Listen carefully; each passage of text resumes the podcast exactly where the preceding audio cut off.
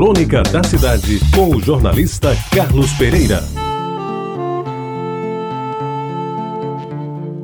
Bom dia, amigos ouvintes da Rádio Tabajara. Ao longo da minha vida, eu tive muitos sustos. E certamente o maior deles foi de tamanha intensidade que jamais pude esquecê-lo. E por isso, resolvo contá-lo aos ouvintes. A festa estava preparada e o estádio recebia um público que quase preenchia a sua lotação. Era a coroação de 15 meses de trabalho intenso, que envolveu milhares de pessoas, incluindo engenheiros, técnicos e operários. Tudo para cumprir, em tempo, a promessa do então governador Hernani Sátiro de entregar a Campina Grande e João Pessoa, nos últimos dias do seu mandato, que terminava a 15 de março de 75, dois modernos, espaçosos e confortáveis estádios de futebol. No sábado 10 de março, Campinense e Botafogo do Rio de Janeiro, meu time do coração e também do governador, jogaram sob aplausos de milhares de torcedores que ali foram conhecer a nova Praça de Esportes de Campina Grande e saudar com merecida ovação o governador, o amigo velho, grande benfeitor do futebol paraibano.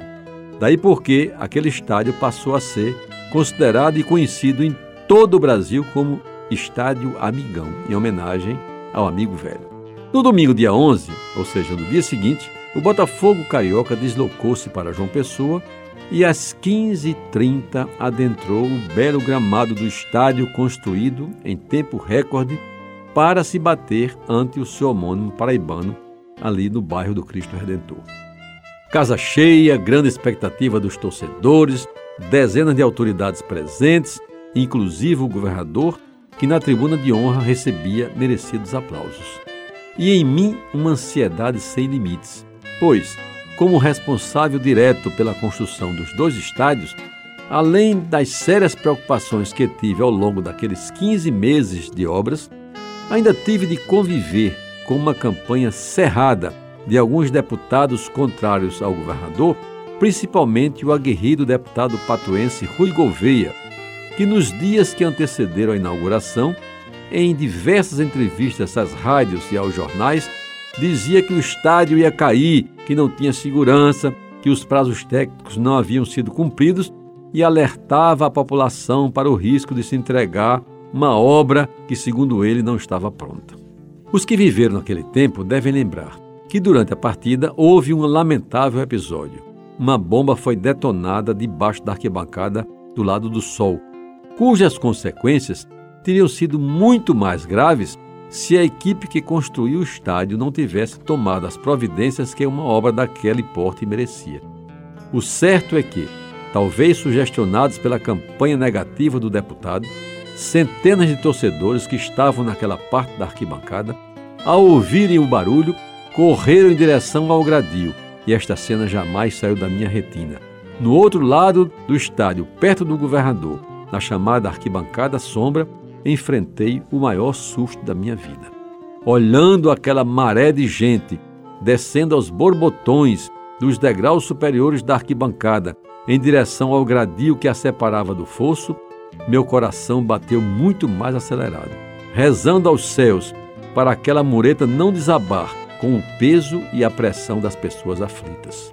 Graças a Deus e à qualidade dos serviços executados, pois o gradil fora concretado dois meses antes, dentro de todos os prazos exigidos pelas normas técnicas, a mureta não cedeu e apenas um torcedor quebrou a perna porque pulou para o fosso. Lembro que o susto só passou no momento em que verifiquei que a construção fora testada, embora de forma não programada, e passara com distinção por aquele teste não previsto. E recordo que alguém me aconselhou a tomar um Lexotan, mas na falta do tranquilizante, a solução foi quase encher a cara, com alentadas doses de Shiva Regal, o uísque preferido do governador, que evidentemente não poderia faltar àquele ato. Pois é, meus amigos, mas a lembrança ficou para sempre. Assim como o estádio que continua ali, firme e forte, servindo, como era desejo de Hernani Sátiro, ao futebol da Paraíba. Muito obrigado pela atenção e até amanhã. Você ouviu Crônica da Cidade, com o jornalista Carlos Pereira.